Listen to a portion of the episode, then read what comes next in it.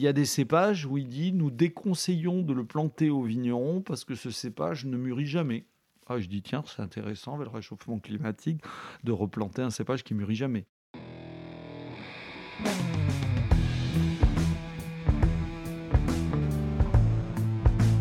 Le vin, le jaja, le pinard, le pif. Il existe une ribambelle de termes pour désigner ce breuvage que nous aimons tant, le jus de raisin fermenté. Et c'est parce que nous l'aimons plus que tout que nous voulons mieux comprendre ce qui fait un bon vin. Cépage, climat et terroir y participent, mais avant tout, il y a la patte des vigneronnes et des vignerons. Je suis Romain. Je suis Florian. Je suis Antoine. Nous sommes trois copains et nous vous emmenons à la rencontre de ces hommes et de ces femmes dans leur domaine pour les interroger sur la magie de leur métier et leur vie au milieu des raisins, des vignes et des barriques. Bienvenue à toutes et à tous dans le bon grain de l'ivresse.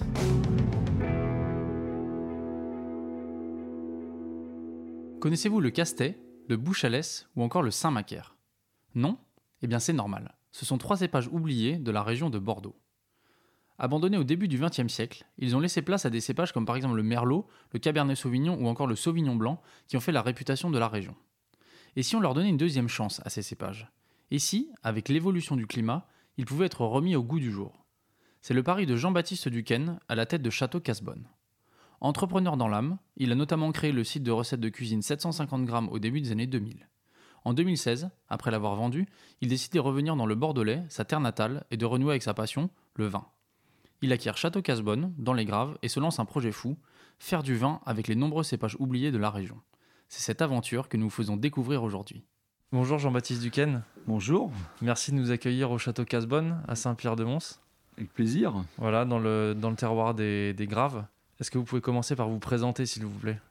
Donc moi, je suis euh, avant tout un passionné de vin qui, après une première carrière professionnelle, notamment dans le digital, a décidé de reprendre un domaine pour euh, essayer de, autour de Château Casbonne, de, de construire une gamme de, vi- de vins de Bordeaux comme je les aime, comme je les aime, comme je les trouve pas forcément sur le marché. Et euh, donc voilà, on a commencé cette aventure en 2016, on en est à notre quatrième millésime. Et euh, ben, on a fait des progrès, on continue à explorer de nouvelles voies et on continue à bien s'amuser. Vous l'avez mentionné, vous aviez donc une, enfin c'est une carrière récente, le vin. Avant, vous avez notamment fondé un site qui s'appelle 750 grammes de, Oui, autour de la cuisine. En fait, euh, même avant 750 grammes, j'avais lancé un site internet qui s'appelait 75cl.com. C'était le tout début de l'internet. On était en 1999 et je me disais que ça suffisait d'appeler mon site 75cl. Je me disais chaque bouteille de vin dans le monde allait me faire de la publicité et que ça allait suffire à me gagner des clients. Mais en 99, c'était un peu tôt. J'ai pas eu beaucoup de clients, donc il a fallu que je change très vite de carrière, que j'arrête de vendre du vin. Et c'est là que j'ai pris un virage dans le digital. Et je me suis dit, puisque le vin, ça marche pas sur Internet, je vais faire de la cuisine. Et c'est comme ça que 75cl, que mon site est devenu 750 grammes. Euh, ça, pèse la même chose, hein, 75cl et 750 grammes.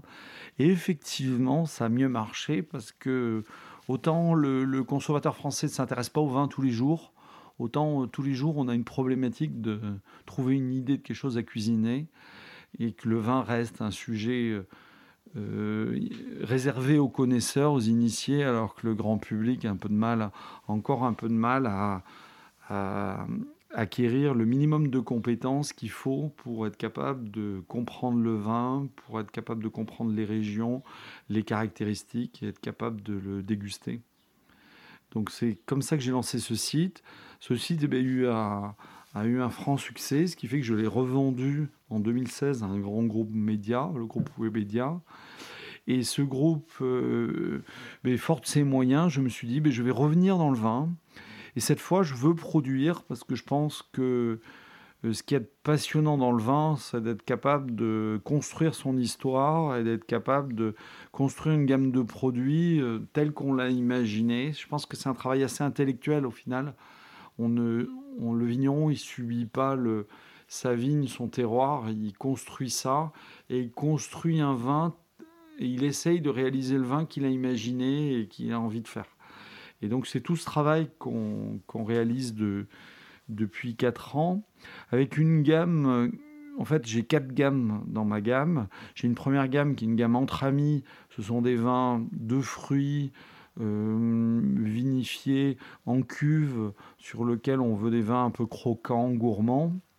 J'ai une deuxième gamme qui est le grand vin, où là je revisite le, grand vin à la bordelaise élevé en fût de chêne, avec, en corrigeant ce que j'aime pas trop sur les grands vins de Bordeaux, c'est-à-dire euh, ces vins de structure, ces vins qu'on ne peut pas toucher pendant les premières années et qu'il faut attendre une dizaine d'années avant de pouvoir commencer à les boire. Donc j'essaie de, de, faire des grands vins qui, allient la finesse de ce que peut apporter le boisé, mais tout en ayant des équilibres, pas de surextraction, essayer d'être sur, la, sur le, la buvabilité de mes, mes vins. Et ensuite, j'ai une troisième gamme de vins qui est des parcellaires. Alors là, c'est un vrai pied de nez à Bordeaux parce que je travaille plus dans une logique bourguignonne d'identifier parcelle par parcelle, îlot par îlot, où sont mes terroirs et quelles sont les caractéristiques de ces terroirs. Et ensuite, on les élève, on les élève de manière spécifique et on travaille plutôt sur de l'amphore pour justement être le plus proche du goût du raisin sans, sans, sans aromatisation qui serait appelée à apporter quelque part par la barrique. Et ma quatrième gamme de vins qui arrivera en fin d'année, c'est toute la tout le travail que je fais autour de la redécouverte du patrimoine empélographique de Bordeaux. J'ai identifié plus de 50 cépages qui existaient à Bordeaux au 19e siècle. Et mon projet, c'est tous les replanter pour savoir si ces cépages, ils ont un intérêt dans le contexte actuel, ils ont un intérêt pour répondre au, au réchauffement climatique, ils ont un intérêt par rapport à des consommateurs qui ont des goûts. Je pense que Bordeaux a sélectionné dans son histoire des grands cépages de garde au niveau des AOC en 1935, les premiers décrets de 1935, et globalement a, sélectionné les cépages du Médoc et les cépages de Sauternes, qui étaient les grandes régions exportatrices de vin, et autour de ça a essayé de façonner un goût euh, de, de vin plaisant à une aristocratie anglo-saxonne, donc de vins relativement austères, des vins de protestants, et Bordeaux a oublié qu'il avait dans son patrimoine empélographique aussi des cépages magnifiques en termes de fruits, d'équilibre, de buvabilité. Et ce qui est aujourd'hui un vrai manque dans le vin de Bordeaux, c'est de proposer des vins relativement abordables euh, de fruits, d'équilibre, sur de l'acidité, des fraîcheurs. Et c'est ces cépages-là que je, que je cherche aussi. C'est-à-dire, si je peux euh, redécouvrir le gamay de Bordeaux et, proposer un cépage authentique bordelais qui aurait le, même charme qu'on peut avoir sur un, très bon Beaujolais, ben, je, je pense que j'aurais réussi mon pari. Pourquoi avoir choisi la région de Bordeaux pour vous lancer? Vous aviez une relation particulière avec les vins ou la région? Je suis originaire de là, en fait. Je suis originaire de là, je suis originaire de l'Aréole, donc c'est juste de l'autre côté de la Garonne, là, à une dizaine de kilomètres. Donc je suis, je, suis, je reviens aux sources. Mon père était agriculteur, donc euh, pourtant je me suis bien juré en voyant ce que faisait mon père que je serais jamais agriculteur. Donc je, quelque part, on, on replonge vite dans, son histoire. Et puis voilà, et puis euh, donc ça a été une histoire de rencontre, de rencontre avec un vigneron, David Pouteis, qui qui faisait des vins, qui fait des vins euh, très authentiques et beaucoup d'originalité. Je me suis dit, si on doit bâtir quelque chose, il vaut mieux que. Euh, déjà, je pense qu'il y a un contre-pied à prendre qui est plus fort à Bordeaux, parce qu'il y a Bordeaux est tellement critiqué, Bordeaux est tellement attendu en termes de vin. Alors bien sûr, c'est une caricature hein, parce qu'il y a beaucoup de vignerons, qui, beaucoup de, et il y a de plus en plus de vignerons qui proposent des choses intéressantes, mais ces vignerons sont assez méconnus. Donc, à la limite, prendre un contre-pied dans une région dont c'est pas la caractéristique, c'est peut-être plus facile au final. Donc c'est ça qui m'intéressait, c'est ce défi d'essayer de de moi qui ne buvais plus de Bordeaux, de reprendre des vignes à Bordeaux pour bâtir des vins de Bordeaux que j'ai envie de boire on entend que Bordeaux va mal. On entend qu'il y a des problèmes de, vente, de, prix. C'est quoi le problème à Bordeaux? Pourquoi est-ce qu'il y a, l'air d'y avoir un désamour pour les vins du Bordelais? Alors Bordeaux de tout, de tout temps, de tout temps parce que ça remonte euh, dès le 18e siècle, on, observe ça avec notamment euh, sous la demande hollandaise au 18e siècle qui cherchait des vins bas de gamme pour pour embarquer, euh, soit pour muter les vins, soit pour les distiller. Euh, les Hollandais ont très tôt donc dès ce 18e siècle, pour mettre sur leur marine marchande, pour donner du vin aux marins, à chercher des vins de peu de qualité. Dès le 18e siècle, Bordeaux a, a été un Bordeaux à deux vitesses, avec un vignoble de cru classé essentiellement de la rive gauche à l'époque, et un vignoble de l'entre-deux-mer qui s'étendait jusqu'à euh, le, nord, le nord de la Gironde, l'est de la Gironde, vers, vers Sainte-Foy, euh, vers Bergerac. Et c'était un grand vignoble à blanc. Donc Bordeaux a toujours eu deux marchés. Aujourd'hui, on est dans un dans une difficulté, c'est que les grands vins de Bordeaux se sont jamais aussi bien portés parce qu'il n'y a jamais eu autant de gens riches sur la planète pour acheter des vins très chers. Donc, Bordeaux va mal, c'est pas tout à fait vrai.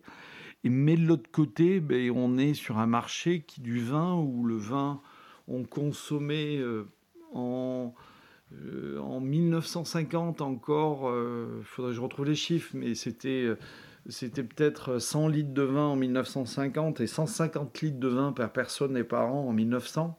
Et aujourd'hui, on est revenu à 40 litres de vin par personne et par an en France, qui est, on est le champion du monde avec 40 litres de vin consommés par personne et par an. Mais du coup, ben, structurellement, eh bien, le consommateur qui buvait du vin quotidiennement vieillit et le consommateur du vin de Bordeaux est un consommateur vieillissant. Le consommateur du vin de Bordeaux, il a plus de 50 ans aujourd'hui. Et chaque année, eh il perd une tranche d'âge. Celui qui a 50, il y en a 51, celui qui en a 49, il n'avait peut-être pas pris l'habitude de boire du vin de Bordeaux. Donc structurellement, on perd des clients tous les à Bordeaux, on perd des clients.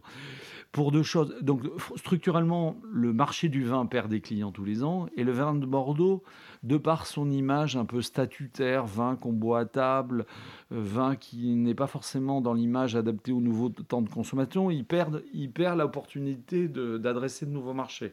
Donc ce grand vin de Bordeaux euh, qu'on voit sur toutes les étiquettes, hein, même sur une étiquette à 3 euros, il est écrit grand vin de Bordeaux. Donc rien que ça, il faudrait le questionner. Pourquoi on met grand vin sur un vin à 3 euros? C'est un contresens parce que je pense que le consommateur qui achète une bouteille à 3 euros, il veut pas un grand vin. Euh, donc c'est devenu des habitudes et que plus personne questionne et réfléchit. Donc moi je réfléchis beaucoup à, ces, termes sémantiques.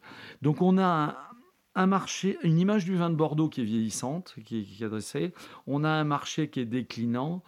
Et euh, ben, on est dans cette crise-là. Et derrière, Bordeaux est un vignoble de masse avec, euh, je sais plus, il y a 110 000 hectares de vignes. Donc on est le plus grand euh, vignoble d'AOC en France. Et du coup, ben, du coup on n'a plus les débouchés pour, pour vendre ses vins. Donc il y a un déséquilibre de l'offre et la demande. Et derrière, je pense qu'il y a un marché où euh, le... qu'est-ce qui se développe aujourd'hui? Ce qui se développe, c'est le créneau des vins à 10-15 euros. C'est ce que cherche le consommateur actuel. Et Bordeaux n'a pas su, se construire une image autour de ce créneau. L'image du vin de Bordeaux, c'est soit le cru classé qui vaut 30, 40, 50 euros la bouteille, soit l'autre côté, euh, le Bordeaux qui est euh, à 1,69€ dans une grande enseigne, comme on le vient de le voir ces derniers jours, ou 2 euros, 3 euros, 4 euros. Et du coup, euh, le consommateur qui buvait du vin à 2 euros la bouteille, ben, il va en boire de moins en moins, il va disparaître ce consommateur.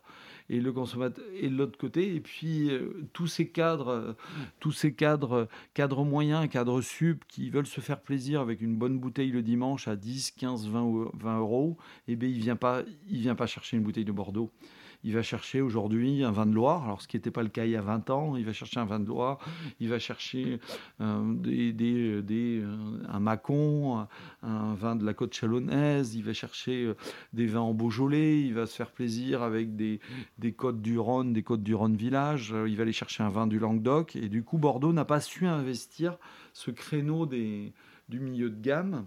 Et pourquoi? C'est parce que globalement, Bordeaux n'a ne laisse pas beaucoup de place en termes de communication derrière ces crus classés. Quand on ouvre euh, Le Figaro, qui est quand même qui a des belles pages euh, qualitatives sur le vin, au final, euh, quand on parle du vin de Bordeaux, on parle soit de la crise du vin de Bordeaux, soit des crus classés. On ne parle pas de ou pas ou peu de, ces vignerons méconnus qui font un boulot formidable. Donc c'est comme ça que j'ai lancé un groupe Facebook qui s'appelait les Bordeaux Pirates pour dire, pour pousser un coup de gueule en disant mais pour mettre une sorte de mot-clé autour de, de, de bannières ou d'emblèmes qu'on pourrait brandir, nous vignerons, de, euh, adressant ce marché de, vin à un prix intermédiaire pour dire ben, à Bordeaux aussi il y a des vignerons de talent quoi. C'est-à-dire de recréer des identités de vignerons de mieux les mieux se fédérer pour mieux les communiquer et pour créer un marché du Bordeaux euh, euh, d'excellents rapports qualité-prix parce que à 10 euros 15 euros on a des choses incroyables à Bordeaux peut-être peut-être bien meilleures que dans Jura ou qu'en Loire ou qu'en Bourgogne aujourd'hui ou dans la vallée du Rhône Nord quoi donc on a des Bordeaux, on a des, on a des exceptionnels rapports qualité-prix et on n'arrive pas à le communiquer. Donc c'est un paradoxe euh, incroyable.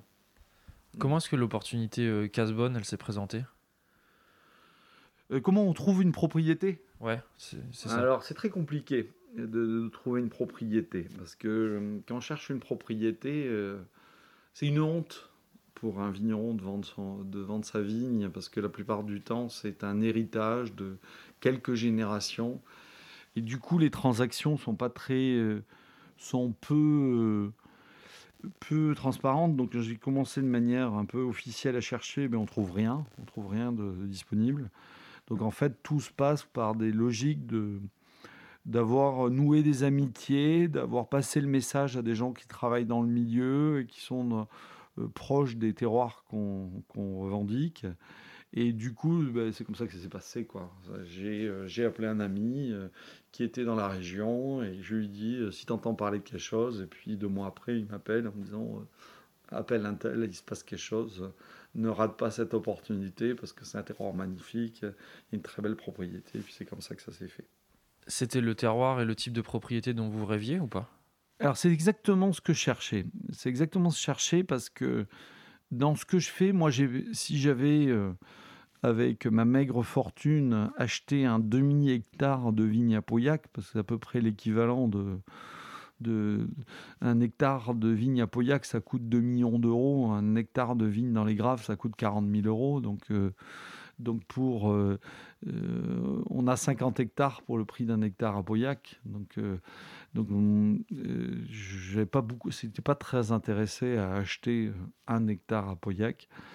Et pour plein de raisons. D'abord parce que moi j'ai envie de produire des vins que je pourrais boire le week-end. Euh, moi je suis de famille euh, modeste, de, classe moyenne, je, suis de famille nombreuse et, quelque part, euh, moi je suis d'une culture où ouvrir une bouteille de vin à 50 euros, j'ai un peu de, complexe. Donc c'est des bouteilles que j'achète mais que je laisse dans ma cave et que je bois pas. Donc je donc suis pas dans tout du coup dans le profil de produire des vins qui seraient plus chers que ce que j'ai envie de boire et du coup euh, j'en arriverai presque au paradoxe quand j'inviterai le week-end mes amis, j'ouvrirai pas mon vin parce qu'il est trop cher quoi.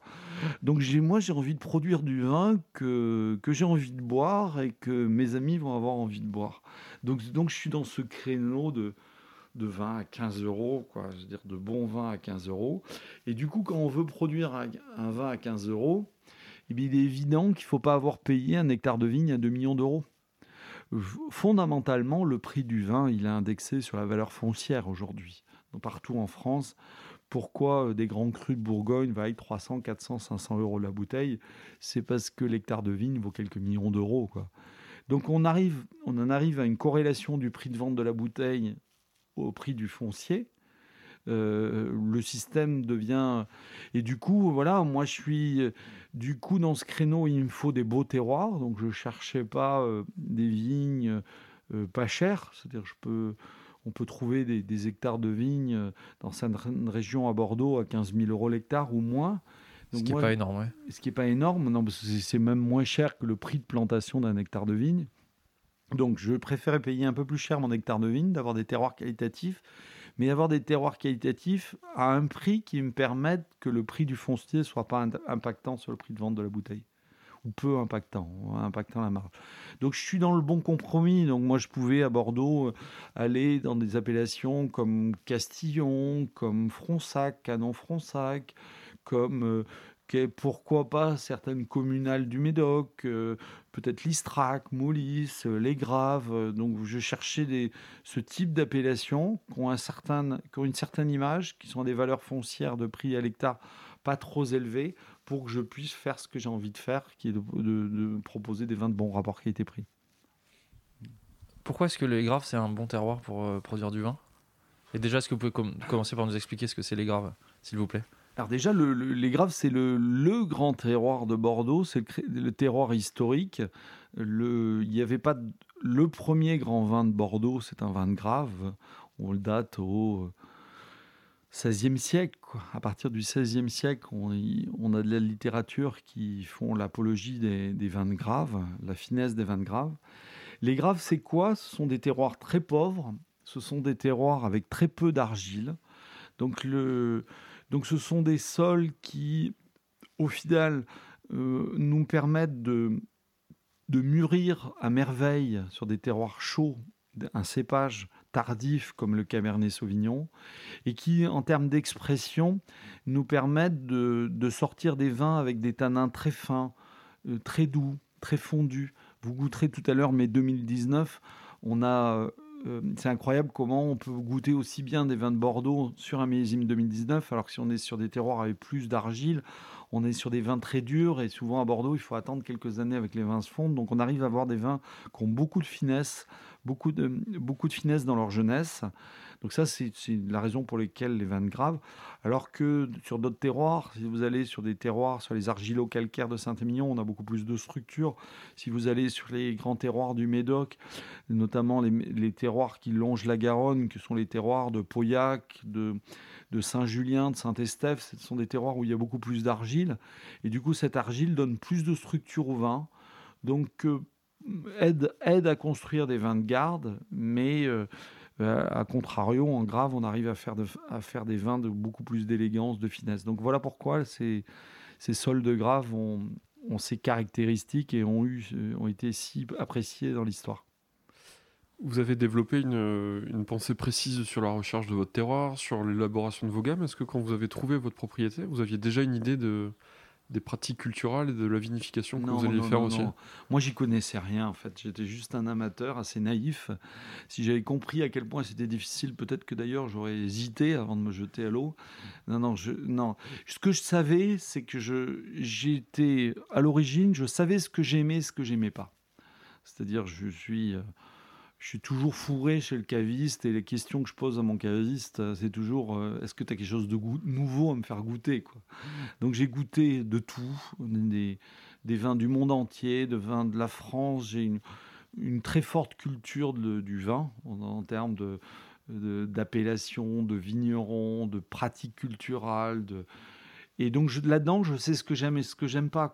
Et après, j'arrive à Bordeaux en me disant mais euh, sans, tabou. C'est-à-dire, je ne, ce que le, le, cahier des charges de l'AOC, ces us et coutumes de l'AOC, en fait, sont très normatives. Le vigneron s'en rend pas compte que la façon dont il fait du vin, c'est une façon qui a été de manière non dite, euh, dite dans l'AOC, dans le cahier des charges, mais aussi non dite, normée par les habitudes locales.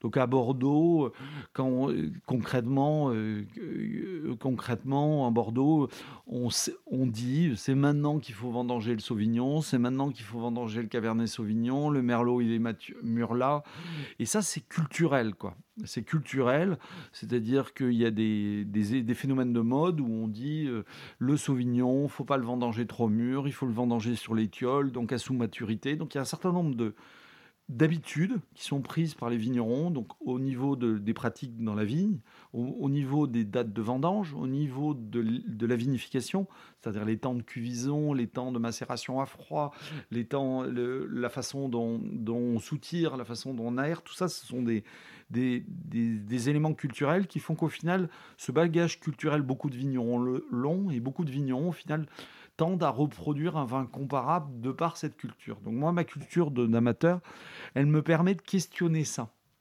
Elle me permet de questionner ça parce que si je goûte euh, un, un Jura oxydatif et tout d'un coup je trouve ça génial, c'est notre oxydative et cette tension derrière, mais je vais me dire mais pourquoi on fait pas ça? Euh, si je goûte euh, un vin de, Ripa- de Ripasso, de la Valpolicella, sur des donc, de nouvelles pratiques euh, de, de repas, de, vinification, je me dis, mais pourquoi on n'a pas essayé ça? Si je trouve du passerillage dans une raison, j'ai dit, pourquoi on n'a pas envie de le faire? Et du coup, ça me permet d'avoir une... Dans ma construction de gamme et dans les vins que je construis avec, euh, avec mon œnologue, avec mon maître de chez, ça me permet d'avoir une vraie originalité parce que j'ose des paris qui sont au final pas habituels à Bordeaux parce que pas culturels. C'est-à-dire, je vais tout questionner. Je vais questionner les dates de vendange, la façon de, le temps de macération, la façon d'en pratique. Euh, On a fait un blanc de macération. et, euh, et je vais, euh, une fois par an, là, j'ai passé la euh, j'appelle un, ami caviste et je lui dis Est-ce que tu peux me faire une sélection de vins bizarres quoi? Il m'a sélectionné 16 bouteilles qui lui paraissent bizarres, produites en France ou dans le monde. Et on va goûter ces 16 bouteilles bizarres et puis on va, on va les goûter, on va voir ce qu'on aime. On dit Ça, c'est bizarre, on a envie de savoir ce vin bizarre.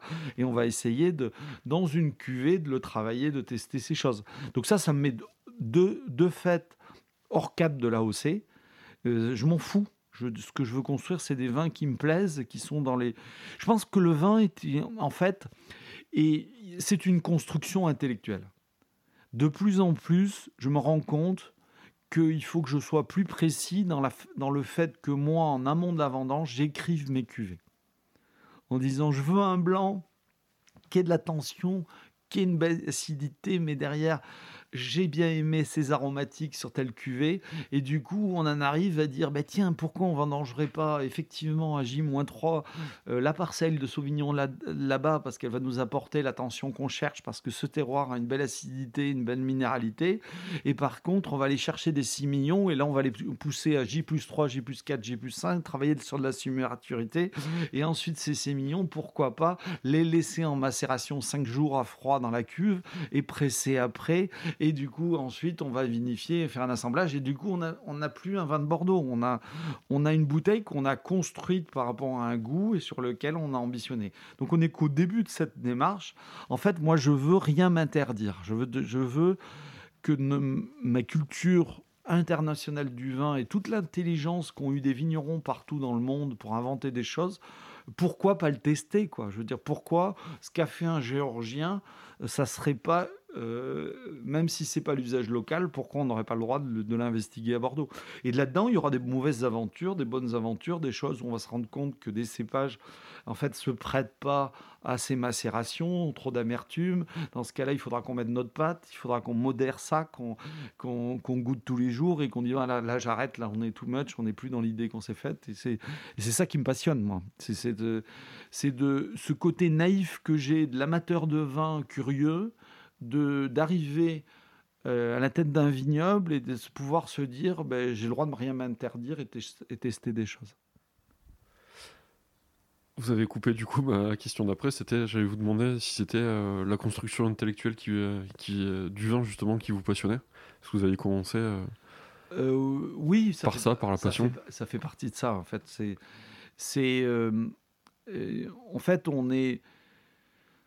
Je produis pas du raisin, quoi. Je produis pas. Je suis, pas un agriculteur qui produit une matière première. Je suis. Je pense qu'il y a une certaine démarche artistique dans cette construction intellectuelle.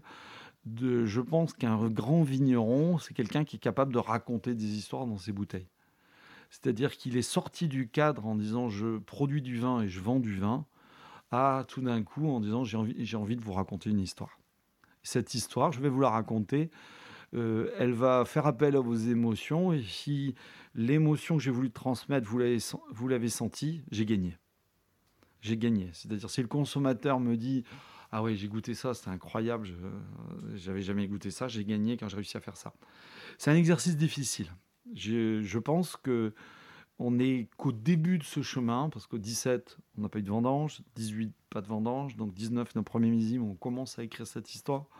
2020, on a poussé un peu plus loin, on a beaucoup plus de fonds, on a plus de complexité.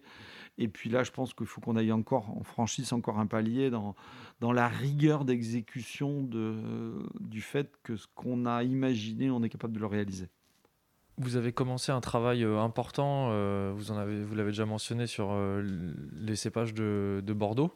C'est quoi l'histoire que vous avez envie de raconter avec ces vieux cépages? Alors déjà, c'est une, c'est une démarche de curiosité parce que hum,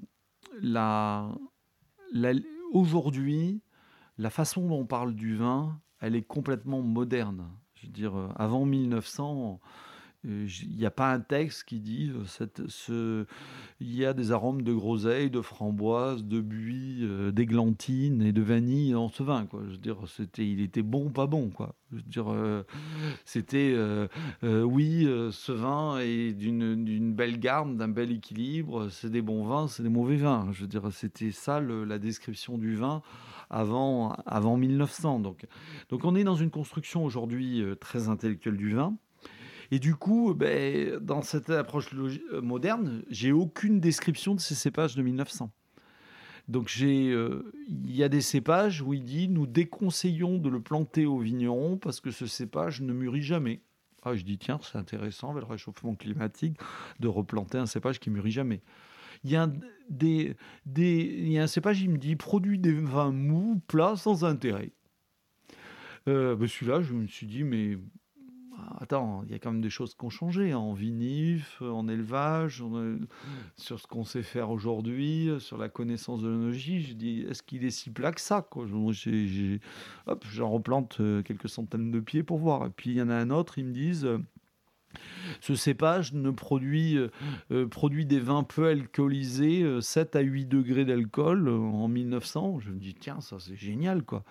Alors ça, c'est génial. Je veux dire, aujourd'hui, en réchauffement climatique, je vais faire des vins en 11-12 degrés. euh, c'est ce dont on rêve, quoi. Parce qu'aujourd'hui, euh, dans- à Bordeaux, on est capable de vendanger des merlots qui font 16-17 degrés d'alcool. On a un vrai souci, quoi. Donc, le, donc il y a toute une palette de cépages euh, là-dedans qui sont plus ou moins décrits et que, euh, que je comprends pas pourquoi les Bordelais n'ont pas eu la curiosité de les replanter. Franchement, ça me dépasse quoi.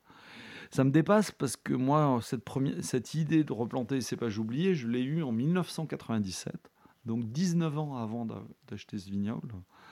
C'est-à-dire en, allant à Gaillac rencontrer Robert Plajol.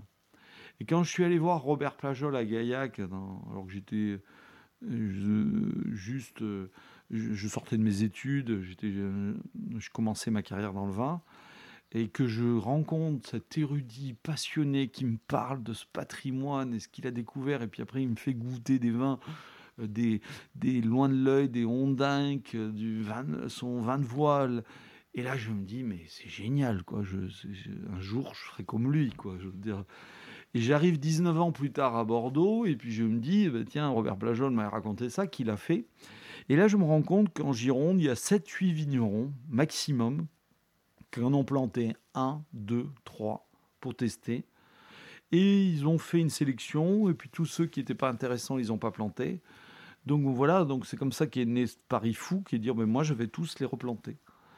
Et euh, au moins, euh, quand je demanderai, parce que les vignerons en Gironde, quand je leur pose la question qu'est-ce qu'ils pensent des cépages oubliés, eh bien, il y a deux réponses. Ils me disent, la première, c'est euh, sur les moins cultivés, c'est ah non, ça n'a jamais existé. Il y a toujours eu du Merlot et du Cabernet Sauvignon à Bordeaux. Il y a beaucoup de vignerons qui répondent encore ça. Euh, et pourquoi? C'est parce que moi, tout ce que j'ai lu en tant que passionné de vin sur le vin, j'ai pas trouvé un seul livre qui parle du vin de Bordeaux, qui parle d'autre chose que du Merlot, du Cabernet Sauvignon, du Sauvignon et Sémillon. Je veux dire, jamais aucun livre ne parle du, du Bouchalès, du, du Grappu, du, du Petit Péjac, euh, du Blanc au bas, du Blanc verdé, de la Sauvignonasse. Personne n'en parle de ces cépages. Donc, ils ont totalement été oubliés. Et euh, donc, le, donc il y a des vignerons qui me disent non, non, ça n'a jamais existé. Ce qui est euh, complètement faux, parce que je, globalement, ils ont, ils ont disparu à Bordeaux dans les années 60. Ils ont disparu après le gel de 56, qui a été un gros traumatisme dans le vignoble. Et ce gel de 56 a fait qu'on a arraché beaucoup de parcelles de vieilles vignes qui étaient plus, plus rentables. Et on a interdit la, la, la, la replantation de ces cépages à Sartiana. Donc c'est à partir des années 60 que ces cépages disparaissent de notre vigne. Et les autres, ils me répondent, bah ben, si on les a oubliés, c'est qu'ils n'étaient pas bons. Mais pas bon, je trouve ça con comme réflexion, parce que moi, je sais pas ce qui est pas bon. Je ne sais pas si ce qui est pas bon, c'est un grand Pauillac tannique de garde ou un, un, un- Beaujolais euh, de Marcel Lapierre à 8 euros la bouteille et qui est croquant de fruits et on sirote la bouteille. quoi. Donc c'est quoi un cépage pas bon? C'est le vin euh, le vin à 8 euros ou le vin à 500 euros? Euh, ben, moi, je n'oppose pas ça. Ça dépend de, en tant que consommateur, ça dépend de mon consommateur. Il y a des gens qui, qui ont des budgets pour boire des vins à 8 euros. Et puis, ça dépend aussi de son instant de consommation. Moi, je peux boire euh, à une grande occasion, me faire plaisir et ouvrir une coulée de Séran. Et puis, le lendemain, je vais ouvrir le Beaujolais de Marcel Lapierre, euh, les Gaulois, à, à 8 euros et, je vais m'éclater. quoi. Je vais, dans, les, dans les deux cas, je vais avoir une émotion. Donc, donc cette notion du cépage qui est pas bon, je veux dire, là aussi, c'est réducteur. C'est-à-dire, c'est pas bon pour faire quoi? C'est-à-dire, euh, et c'est, le pour faire quoi qui m'intéresse. C'est ces qu'est-ce que je peux en faire? Est-ce qu'avec ça, je vais faire un pétnat Est-ce qu'avec ça, je vais faire un rosé? Est-ce qu'avec ça, je vais faire un grand vin tannique avec une grande finesse? Est-ce qu'avec ça, je vais chercher un cépage qui va m'apporter de la tension et de l'acidité pour travailler mes équilibres en assemblage?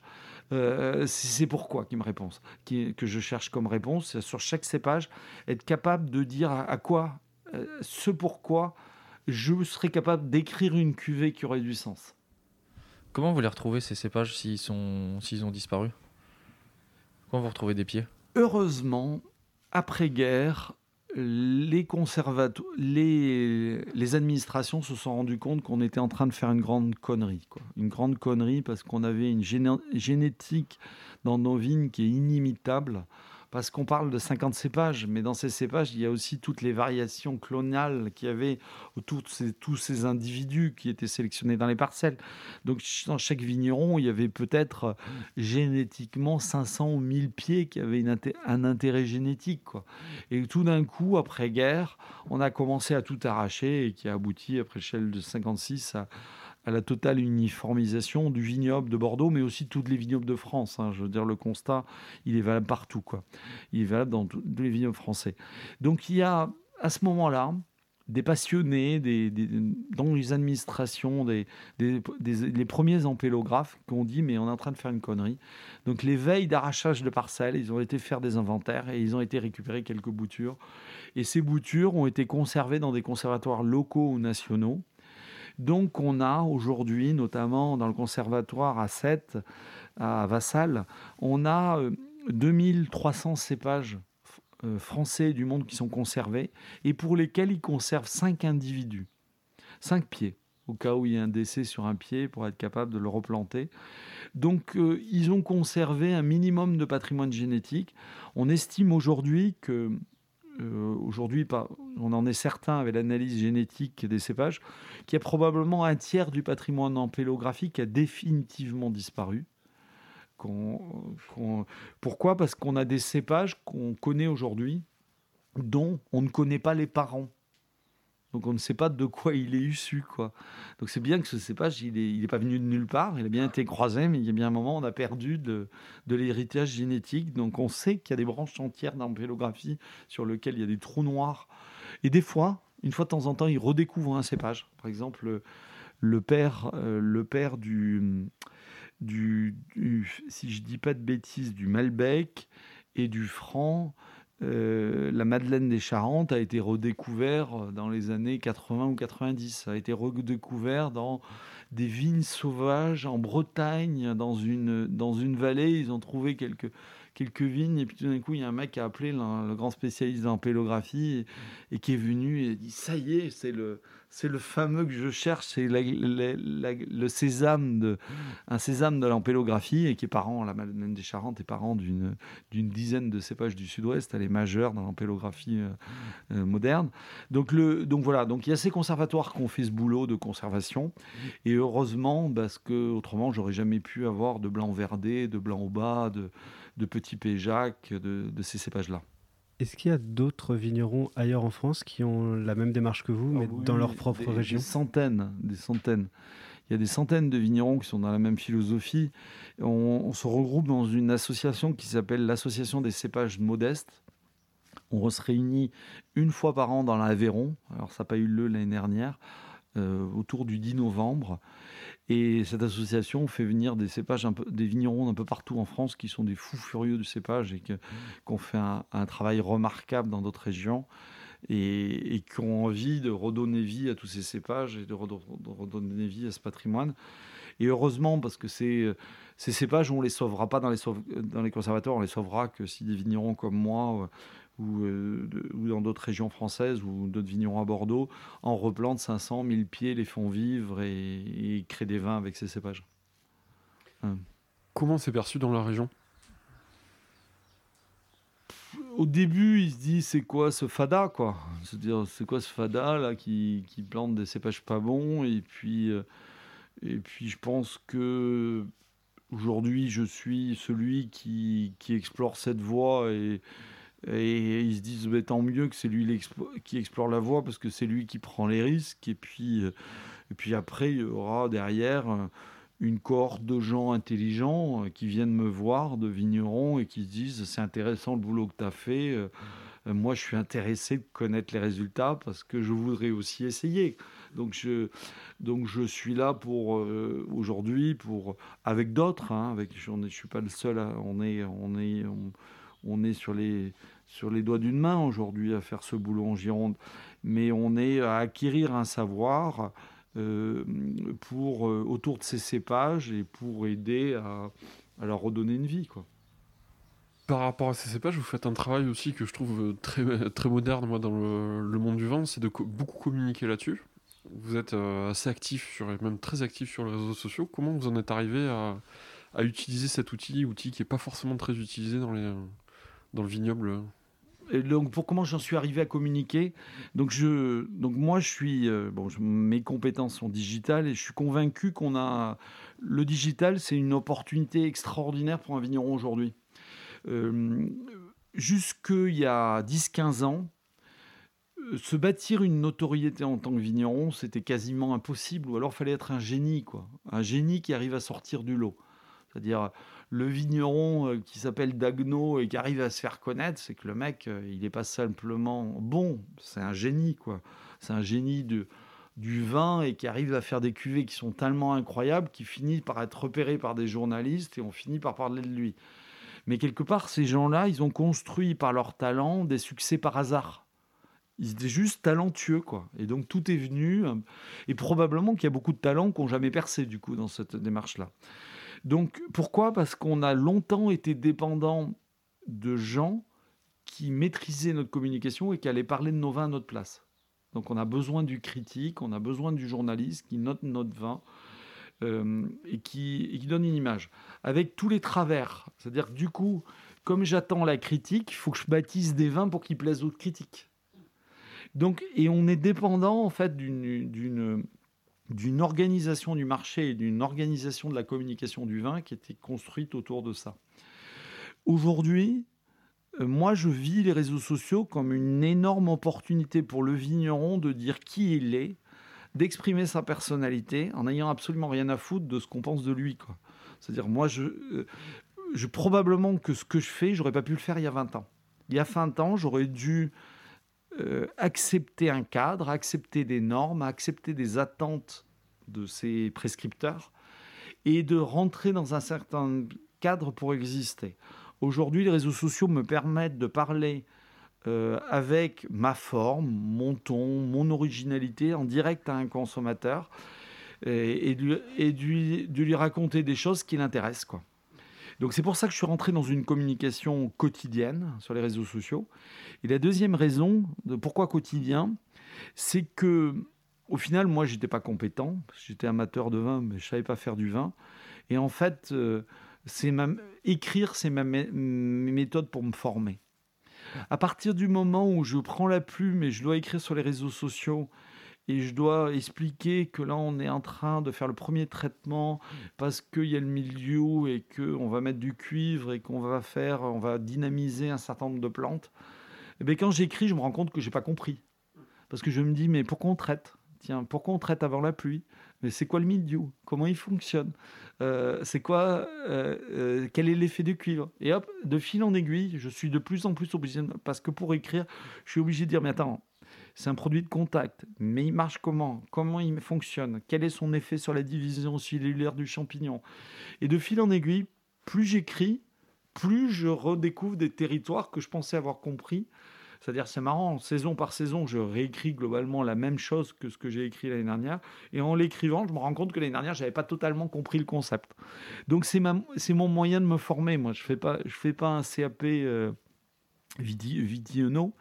Euh, moi, j'écris cette histoire de l'ensemble des métiers de la vigne.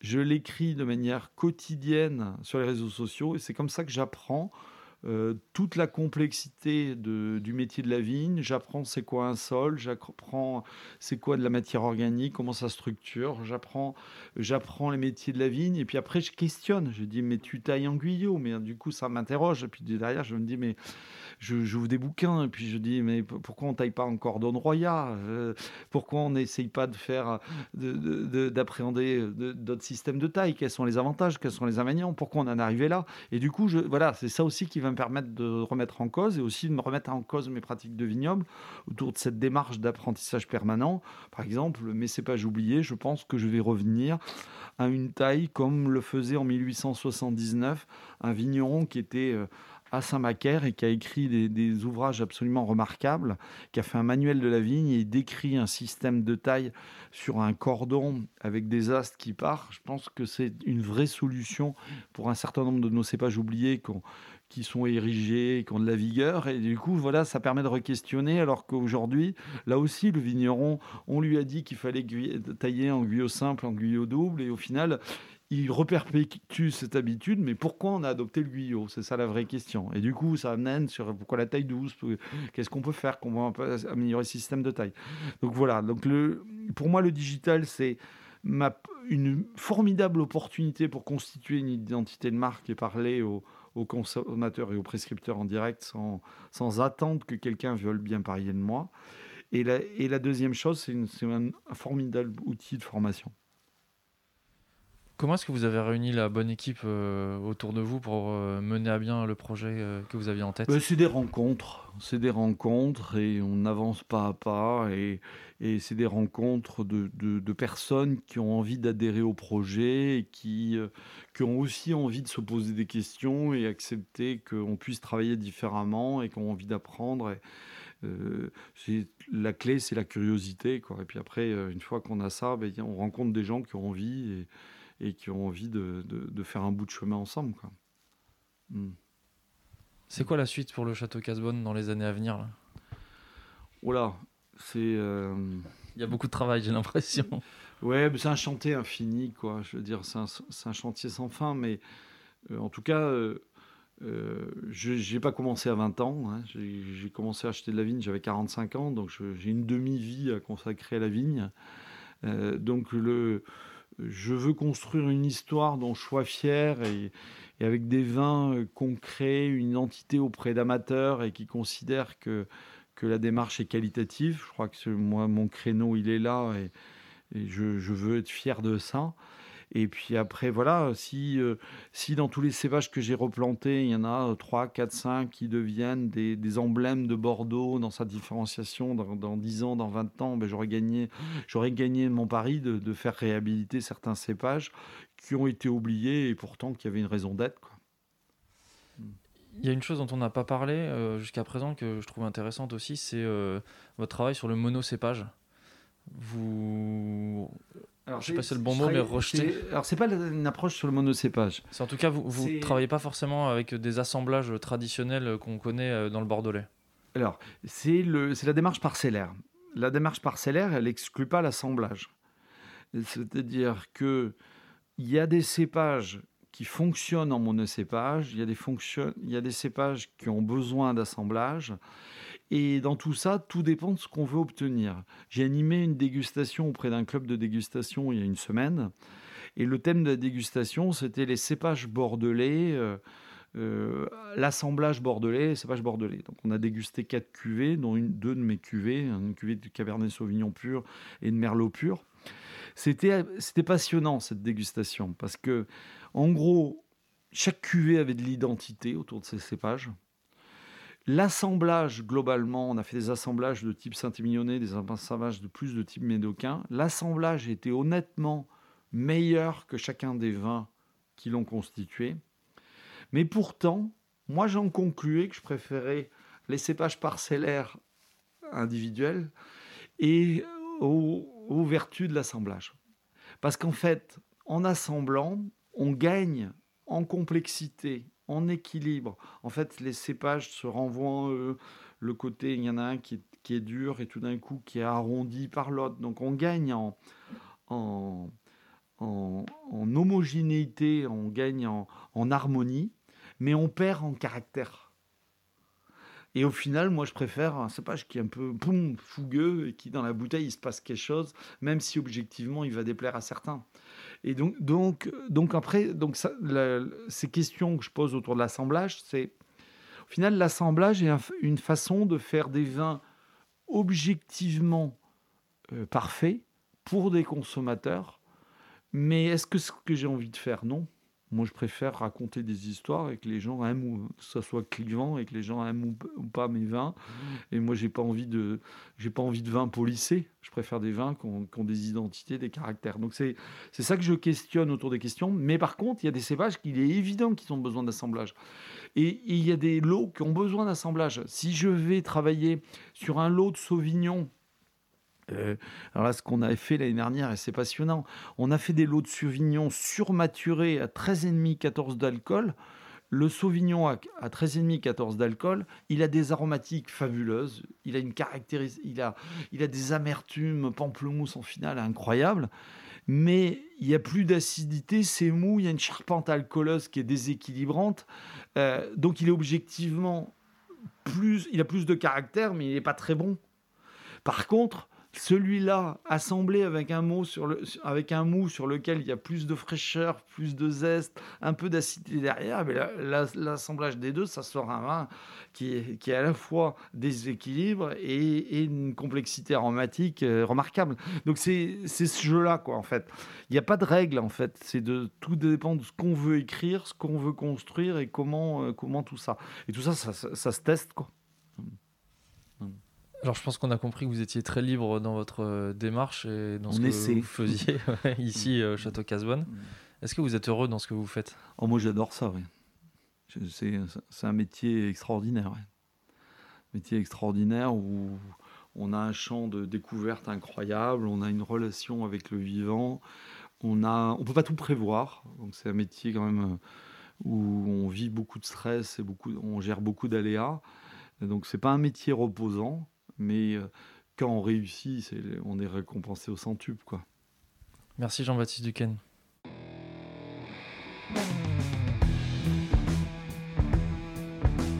Merci Jean-Baptiste pour votre accueil. C'est un très beau projet que vous menez et nous espérons qu'il sera couronné de succès. Nous avons hâte de découvrir les vins que nous offrirons ces cépages abandonnés. Chers auditeurs, chères auditrices, vous êtes de plus en plus nombreux à nous écouter et cela fait chaud au cœur. Merci pour votre fidélité et vos commentaires. Ce podcast ne serait rien sans votre soutien, alors parlez-en autour de vous, conseillez-le à vos amis, suivez-nous sur Facebook et Instagram. Vous pouvez également nous faire un don sur notre page Tipeee, T-I-P-E-E-E, E pour aider à financer les épisodes. À la réalisation aujourd'hui, Antoine Sica, Florian Nunez et moi-même Romain Becker. Merci à Emmanuel Nappé pour le mixage, à Emmanuel Doré pour le générique original et à Lena Mazilu pour les graphismes. On se retrouve très vite pour de nouvelles aventures viticoles. D'ici là, prenez soin de vous et buvez bon